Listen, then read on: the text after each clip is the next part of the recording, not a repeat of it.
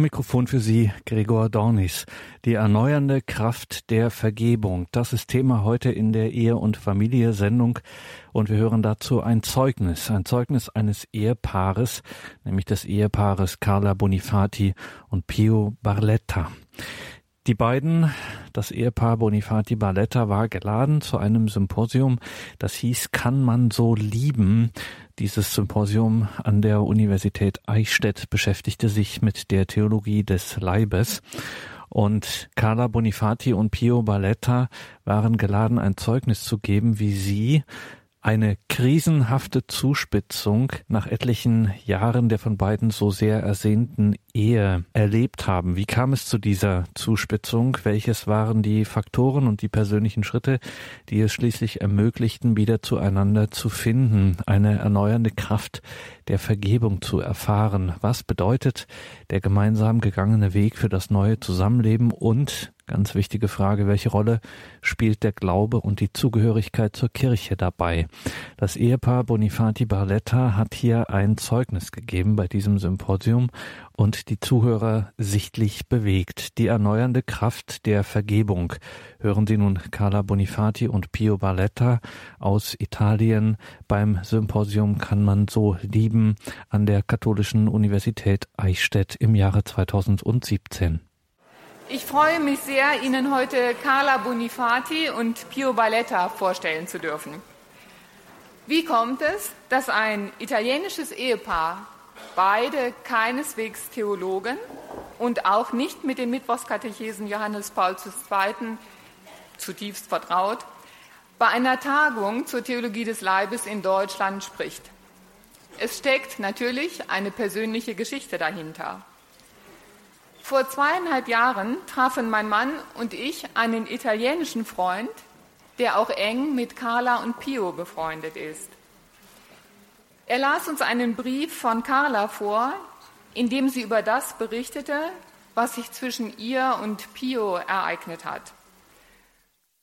Es hat uns sofort zutiefst berührt, denn es war klar, hier ereignet sich ganz konkret im Alltag an Leib und Seele die Verheißung, die das Sakrament der Ehe in sich birgt. Ganz unmittelbar war der Wunsch, die beiden nach Eichstätt einzuladen. Zu unserer Freude haben sie nicht nur zugestimmt, sondern uns auch gleich nach Kalabrien eingeladen, wo wir im Sommer 2016 nicht nur Carla und Pio persönlich, sondern auch ihren Sohn Giulio, Carlas Mutter und eine Gruppe von Freunden kennengelernt haben. Sie alle haben uns in ihrer Menschlichkeit, Lebensenergie, Zuneigung und Aufnahmebereitschaft auch für uns sehr beeindruckt. Und ich freue mich sehr, dass Sie alle nun an dieser Geschichte und dieser Verheißung teilhaben können.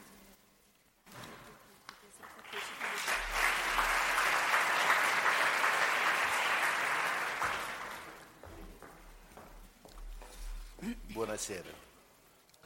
Guten Abend. È il massimo. No? Oltre questo non possiamo. È solo che è, un, è il modo di ringraziare in terra. Das ist die Art und Weise, wie ich den, unsere Freunde Maria Martin Groß danken möchte mit diesen deutschen Worten. Äh, denn auch sie haben uns sehr beeindruckt und wir sind hier aufgrund dieser Gegenseitigkeit einer Freundschaft. Wir werden unsere Geschichte erzählen, nicht so sehr wie eine Fiction, also wie man es im Fernsehen sehen konnte, sondern vielmehr, weil wir gelernt haben, dass das Alphabet Gottes in der eigenen Geschichte durch die Wirklichkeit mitgeteilt wird und gelernt wird. Und deswegen möchten wir unsere Geschichte auf sehr also zusammenfassende Art und Weise erzählen, die Schönheit, die, in unserem, die wir in unserem Leben erkennen durften. Es ist eine Geschichte, wie es viele geben könnte. Wir spüren uns nicht als Protagonisten einer besonderen Geschichte. Dennoch hat unsere Geschichte das Glück gehabt, die Gabe, jeder kann es anders bezeichnen, nach viel schlechten Dingen, die wir gemeinsam erlebt haben, wurde uns die Gelegenheit geschenkt, gemeinsam an die Quelle unserer Liebe zurückzukehren. Und dadurch ähm, ist unsere Liebe dann neu erstanden aus dem Grabe, in dem es begraben wurde. Als wir uns kennengelernt haben, waren wir ziemlich jung noch. Und wir haben uns entschieden, miteinander zu gehen. Es war damals Sommer. Er war damals aus Kalabrien in Süditalien mit seiner Familie nach Mailand gezogen und ist für die Ferien äh, in seinen Heimatort zurückgekehrt. Ich habe ihn damals kennengelernt und äh, er hat mich fasziniert, ein bisschen, weil er sehr gut aussehend war.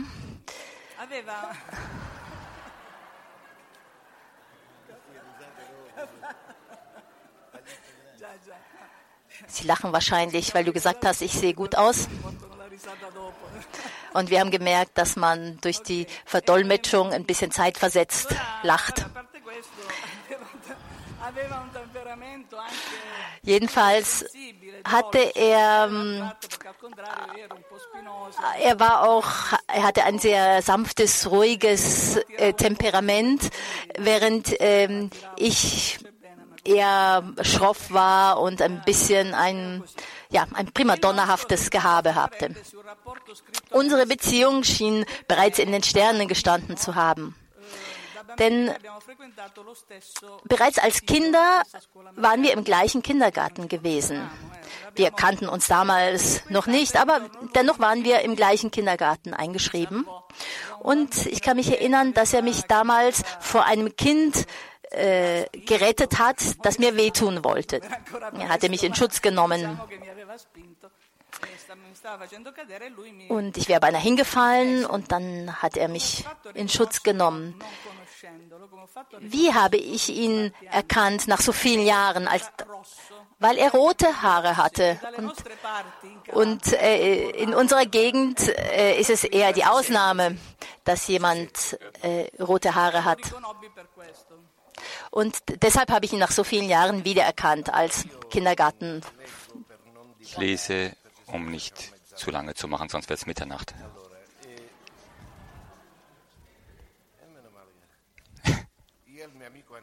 mein Freund Andrea, wir hatten kurz vorher in Mailand eine christliche Gemeinschaft kennengelernt, die uns angezogen und fasziniert hatte. Deshalb versuchten wir, wie sie vorher gesagt hatte, gingen wir nach Kalabrien in die Ferien. Wir sprechen von einer Zeit ungefähr 50 Jahre zurück.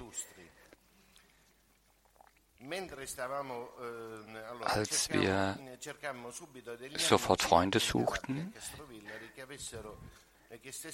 die die gleiche Erfahrung lebten. Als wir in einem kleinen Gemeinderaum sprachen, kam plötzlich Carla herein.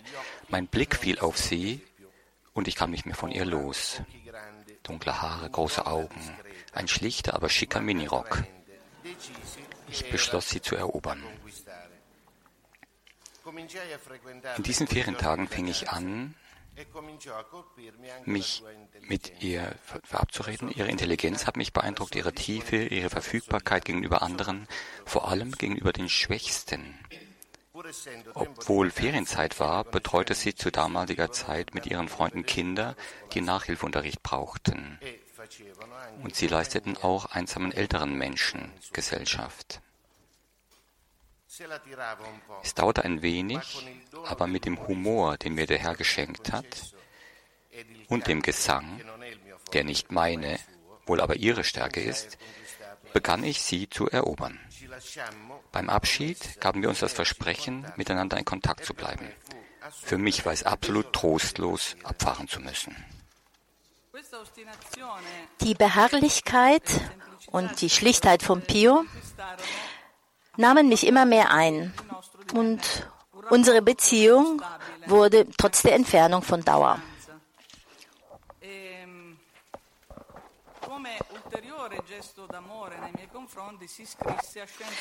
A Roma und ähm, er schrieb sich dann in, die, in Rom ein, in der Uni, in Politikwissenschaften ein und das gab ihm die Gelegenheit, auch von zu Hause aus äh, zu studieren als Fernstudium.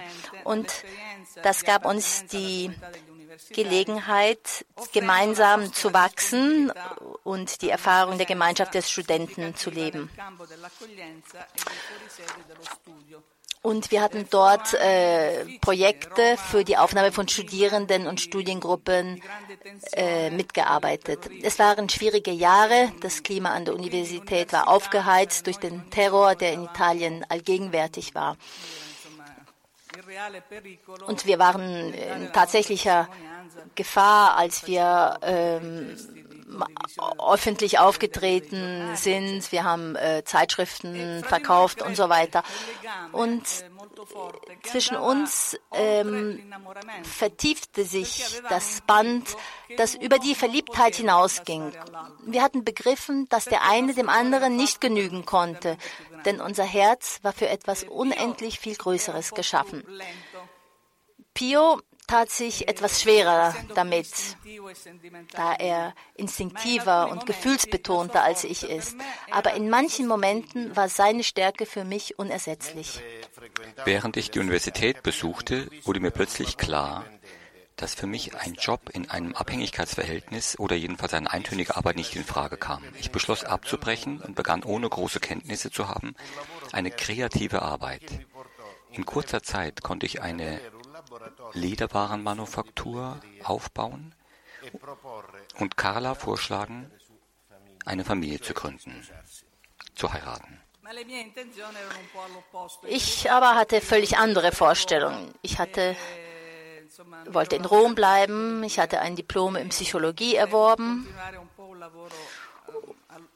und wollte eher in, der Forschung bleiben und war etwas perplex über diese anstehende Entscheidung.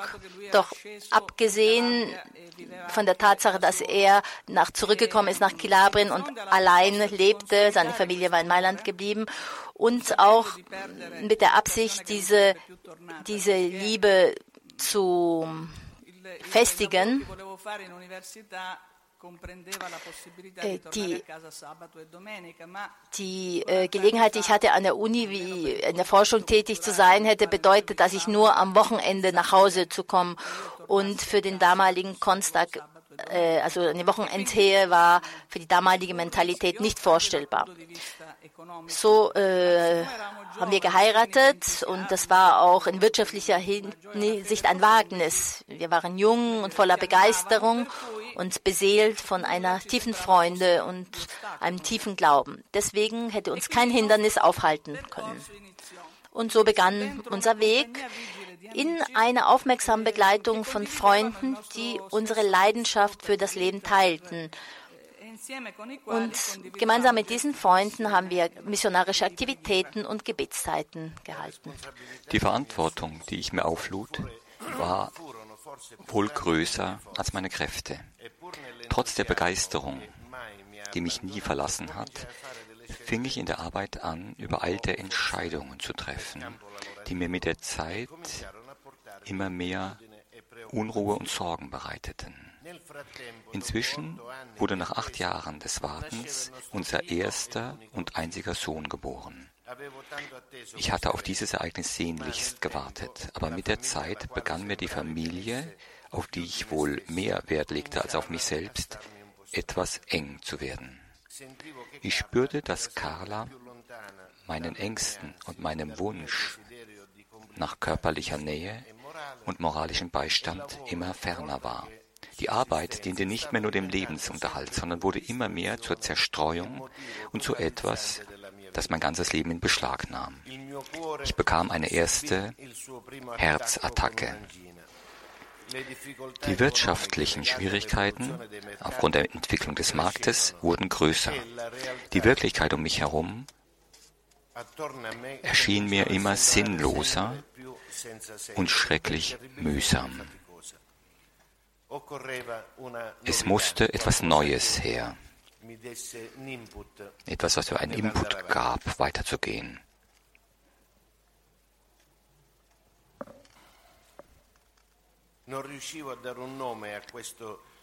Ich gab diesem anderen nicht einen Namen geben, diesem anderen Hunger.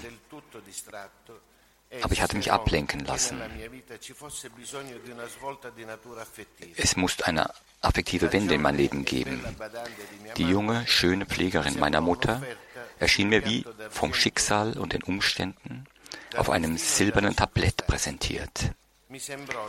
Mir war, als könnte ich die ganze Sehnsucht nach Neuheit, die mein Sein durchdrang, auf sie fokussieren, indem ich mich der Vorstellung hingab, was sie mir alles geben konnte. Körperliche Freude, dankbare Ergebenheit und jugendliche Unbeschwertheit. Sie war immerhin 25 Jahre jünger als ich. Carla genügte meinem Bedürfnis, glücklich zu sein, nicht mehr. Ich hatte vollkommen vergessen, dass uns sehr wohl etwas anderes zusammengeführt hatte. Und es geschah das, was nicht wieder gut zu machen ist. Pio verliebte sich, beziehungsweise er dachte, dass er sich diese junge Frau verliebt hätte, die ihrerseits den Wunsch hatte zu heiraten und einer Arbeit nachzugehen, weil sie auch einen kleineren Sohn zu sorgen hatte.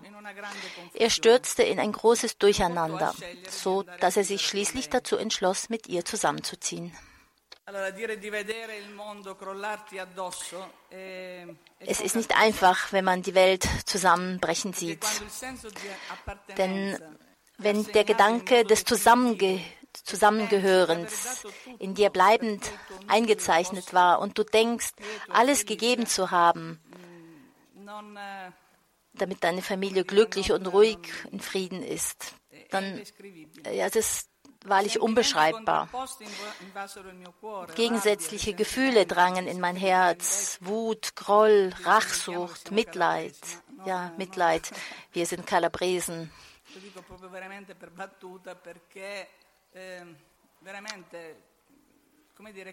Es ist, als ob alles wirklich zu viel, wirklich unertragbar wäre und unentschuldbar. Doch gleichzeitig verspürte ich Mitleid. Ja, Mitleid. Im Blick auf sein Schicksal, auf das Unglück, das ich auf ihn schlittern sah. Was war das für ein seltsames Empfinden? Ich bin Psychologin.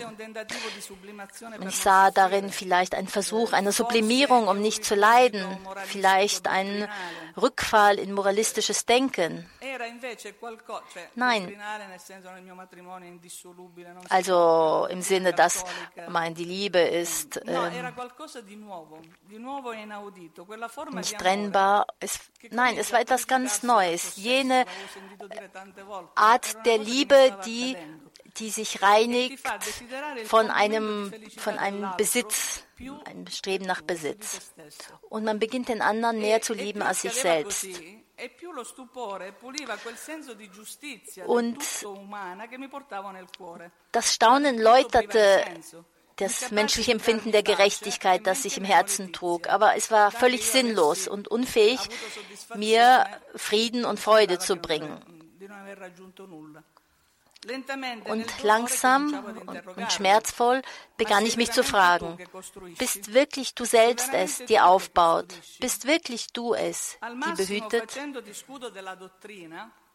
Wenn man sich hinter der Doktrin versteckt, betrachtet man den anderen letztlich gleichsam als Zierat, als Dekorationsstück. Der andere ist selbstverständlich da, seine Existenz verweist einen nicht mehr wirklich an die Bestimmung zum Glück. Und ich begann ernsthaft zu beten. Und ich habe auch eine Heilige entdeckt, dass die Patronin der, der Frauen, die betrogen werden, eine heilige Elisabeth. Und dort gibt es eine Kirche in Rom, die Kirche des heiligen Carlinus, dort ist ihr Körper aufbewahrt. Und diese heilige Elisabeth, die mehrmals von ihrem Mann betrogen wurde, der von einer an, mit einer anderen zusammenzog, die er nur bei ihrem, bis, und lebte bis zu ihrem Tod mit ihr zusammen. Und sie lebte diesen Zustand niemals in der Verzweiflung, denn sie hatte verstanden, dass ihre Berufung, ihre eheliche Berufung darin bestand, ihren Mann zu lieben. Und das hat mich sehr beeindruckt, weil es das war, was ich in mir erkannte. Und es war eine Zeit, in der ich sehr viel betete. Und ich bittete, das Herz Jesu zu vergeben. Zum einen unser Böses,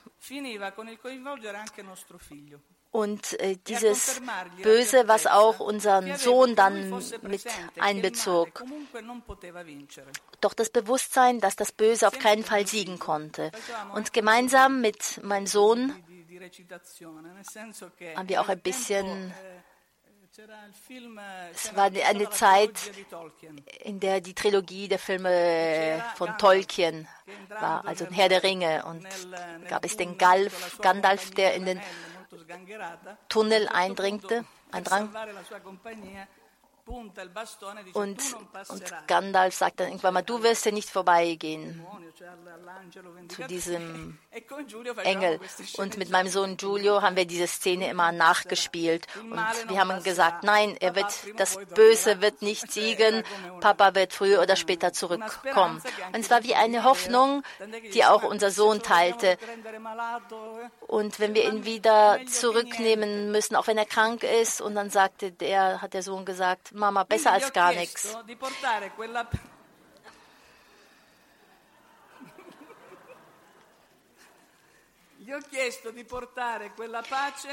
Ich habe also darum gebetet, diesen Frieden und die Fruchtbarkeit äh, zu leben, nach der ich mich sehnte.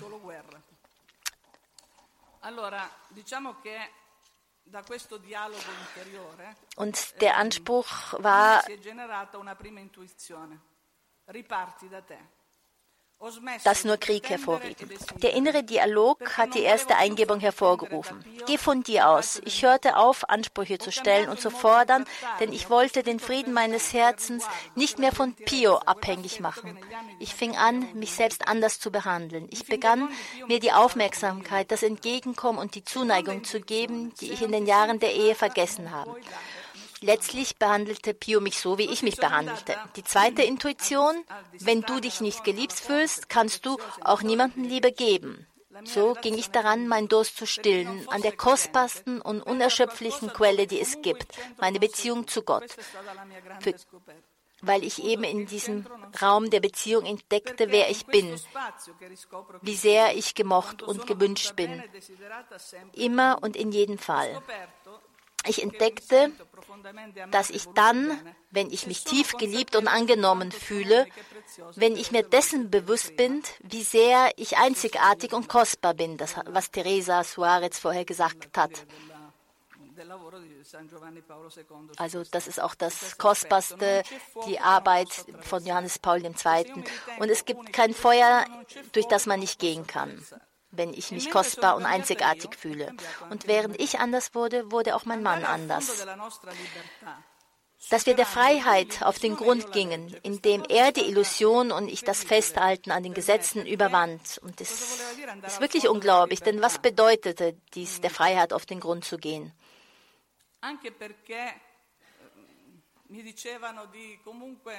Mir wurde, also man hat mir viele Ratschläge gegeben.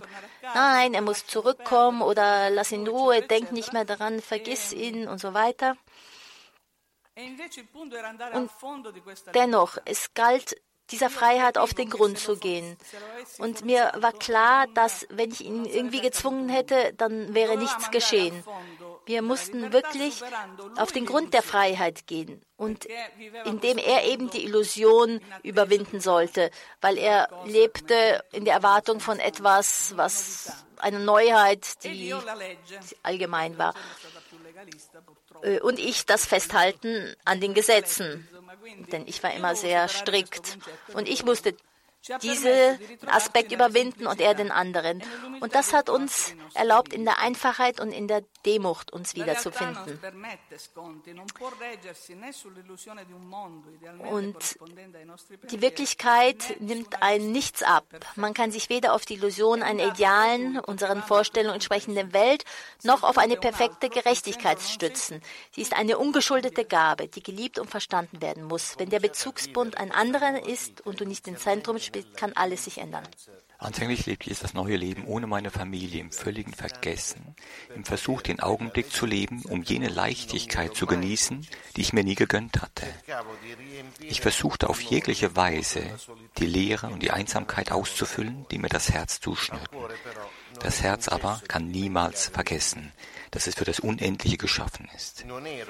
Ich war nicht so glücklich, wie ich gedacht hatte, dass ich es sein könnte. Es war nicht nur das Schuldgefühl, die Scham vor dem Umfeld der Familie und der Freunde, wo ich schlecht angesehen wurde. Natürlich war für alle Carla die Verletzte, die geschützt und begleitet werden musste. Ich fühlte mich immer einsamer, so als ob mein Platz nicht mehr dort wäre.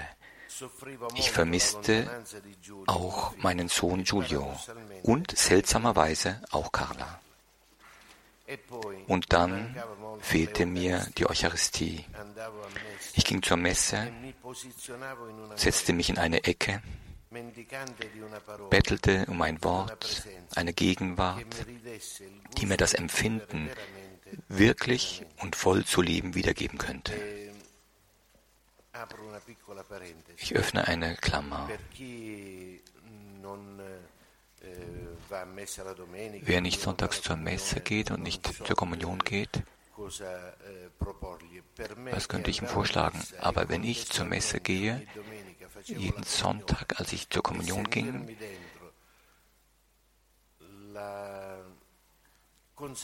empfüllte ich das Bewusstsein, dass ich jetzt nicht mehr zu ihm gehen konnte. Das war eine dramatische Erfahrung. Und wenn ich das sage, sage ich es mit ganzem Herzen. Es gab jedoch etwas, das mich beeindruckte. Carla hatte mich nicht gänzlich verlassen. In irgendeiner Weise half sie mir. Sie war die einzige, zusammen mit einer anderen lieben Freundin, die nicht zuließ, dass ich meiner Orientierungslosigkeit ausgeliefert blieb. Ich verstand ganz allmählich, je mehr ich in diesem Abenteuer ohne wirklichen Sinn weiterging, dass es mir nichts brachte, dass dieses Surrogat von Liebe nicht jene Veränderung sein konnte, die ich erwartet hatte. Ich arbeitete und lebte so dahin, und inzwischen verstrich die Zeit, ohne dass ich es merkte. Mittlerweile hatte ich jene Frau verlassen. Aber ich war erschrocken über das, was ich angerichtet hatte. Ich fühlte mich zutiefst schuldig. Ich konnte mir selbst nicht vergeben und versank immer mehr in Traurigkeit. Unterdessen waren etwa zehn Jahre vergangen. Er ich meine etwas weniger. Es waren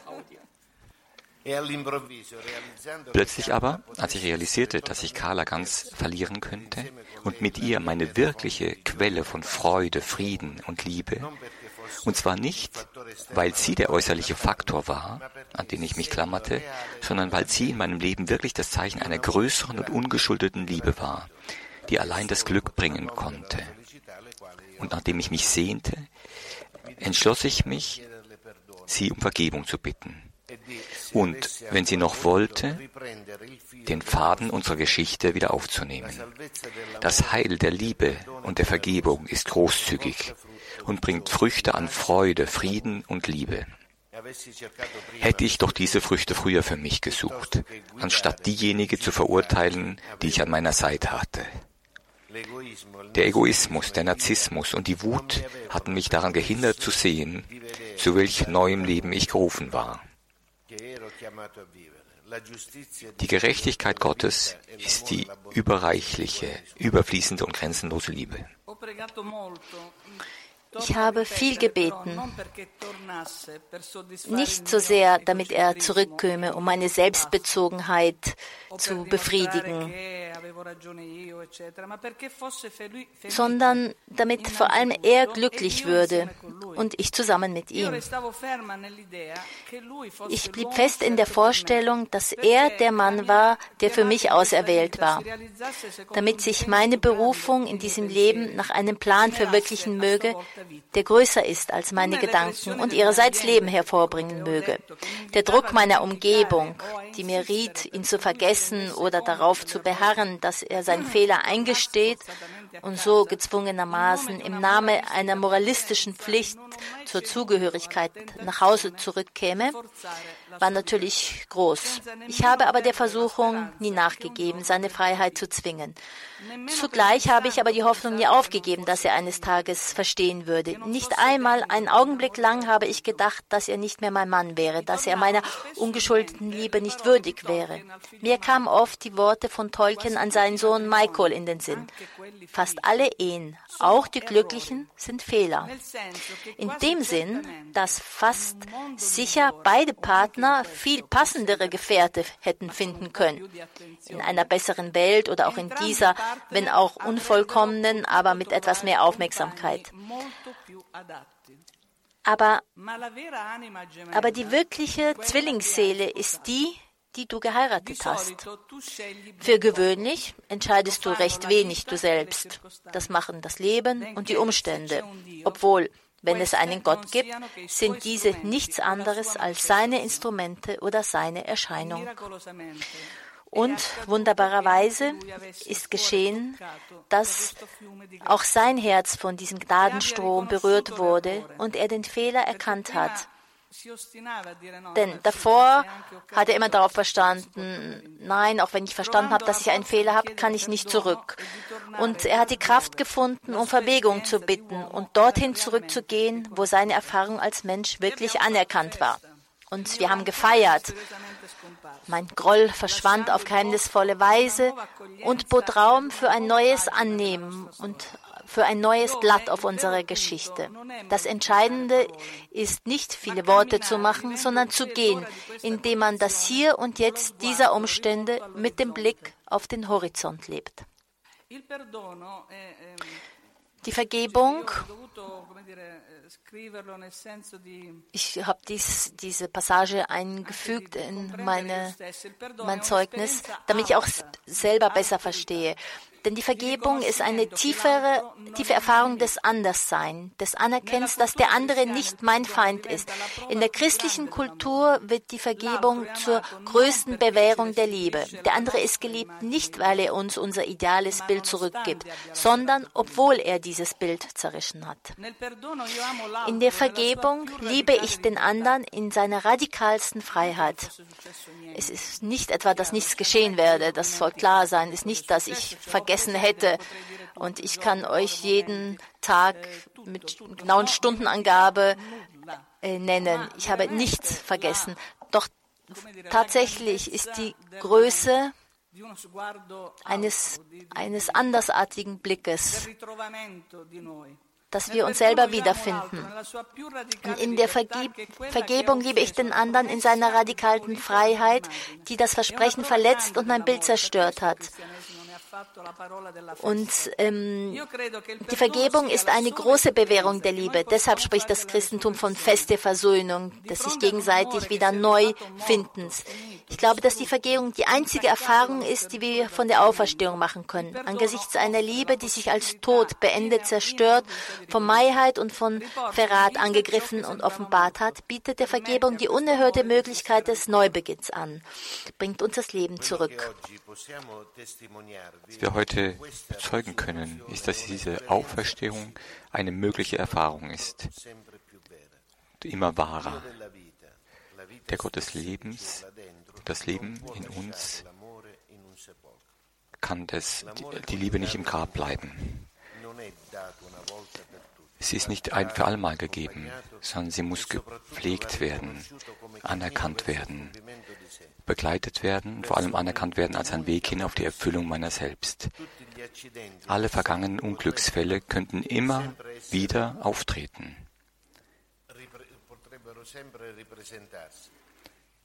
Aber heute ist für uns klarer, dass sie uns nicht definieren, dass sie uns nicht daran hindern können, die Ehe als ein Ereignis einer unwiederholbaren Freiheit für die Erfüllung unserer Berufung zu verwirklichen. Wir sind besonders froh, hier zu sein heute Abend und einem so großen, bunten und kompetenten Publikum unsere Erfahrung zu erzählen. Ich versichere euch, dass es nicht ganz einfach ist, vor den Augen aller die, die eigenen Grenzen, die eigenen Verfehlungen und vor allem die eigenen Fehler offenzulegen. Wir werden uns jedoch bewusst, wo immer wir gerufen werden, Zeugnis zu geben, dass ein Wiedererkennen geschieht, ein Friede für jemand anderen und für uns ein Stückchen mehr Menschlichkeit.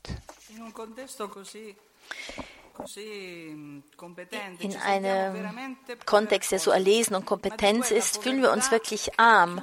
Aber es ist jene Armut, die ein Reichtum umschließt, der nicht der unsere ist und der das deutlich werden lässt, was der Mensch sich in einer langen Geschichte theologisch und philosophisch erarbeitet hat. Auf einfache, deshalb aber umso geheimnisvollere Weise hat uns der Weg aus dem fernen Kalabrien hierher geführt. Und die Freundschaft, die Maria vorher sagte, mit äh, Martin und Maria Groß hat uns durch einen wichtigen Beitrag zur Vertiefung unserer Erfahrung geführt und eine für uns sehr kostbare Einsicht gebracht. Und das hat uns wieder in der Macht der ungeschuldeten Zuneigung bestärkt, sei es Freundschaft, eheliche Liebe oder die Berufung zur Jungfräulichkeit. So sind wir in diese größere Geschichte hinein verwoben, in der ihr seit Jahren Leben, Denken und Kultur liebevoll vorantreibt. Auch für uns eröffnen sich gemeinsame Perspektiven für die Arbeit zusammen mit unserem Bischof. Denn wir haben bemerkt, dass kein Werk Bestand haben kann, wenn es nicht innerhalb eines Ereignisses entsteht. Und wie Chesterton sein Pater Braun sagen lässt, das Schöne an den Wundern ist, dass sie tatsächlich geschehen. Herzlichen Dank.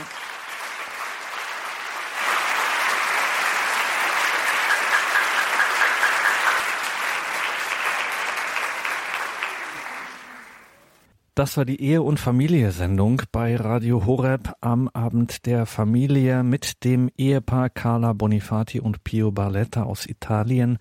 Sie waren zu Gast bei der dritten internationalen Tagung zur Theologie des Leibes. Kann man so lieben im November 2017 an der Katholischen Universität Eichstätt-Ingolstadt.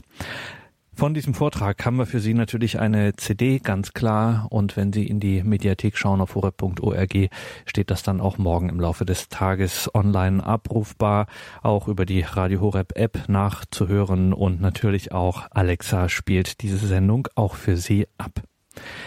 Übrigens ganz frisch die gesamte Tagung an der Katholischen Universität Eichstätt-Ingolstadt über die Theologie des Leibes kann man so lieben. Alle diese Beiträge sind mittlerweile auch dokumentiert und in Buchform erhältlich im EOS Verlag erschienen, kostet 19,95 Euro kann man so lieben. Diese Beiträge jetzt also auch in Buchform erhältlich. Nähere Angaben dazu in den Details zu dieser Sendung im Tagesprogramm auf horeb.org. Da gibt es ja immer die Möglichkeit, sich da Details zur Sendung anzuklicken und dann finden Sie alle Hinweise zu diesem neu erschienenen Band, zu diesem Buch kann man so lieben mit den Beiträgen von dieser Tagung in Eichstätt.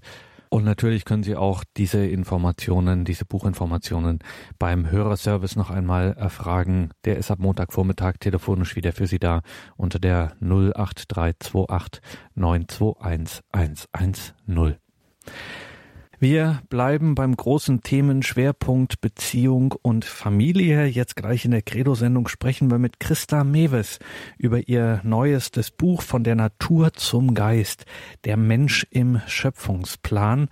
Von der Natur zum Geist, der Mensch im Schöpfungsplan. Das dürfen Sie sich nicht entgehen lassen. Christa Mewes jetzt gleich in der Credo-Sendung um 20.30 Uhr. Ich freue mich, wenn wir uns dann gleich wieder hören freue mich, wenn wir uns dann gleich wieder hören. Alles Gute und Gottes Segen wünscht ihr Gregor Dornis.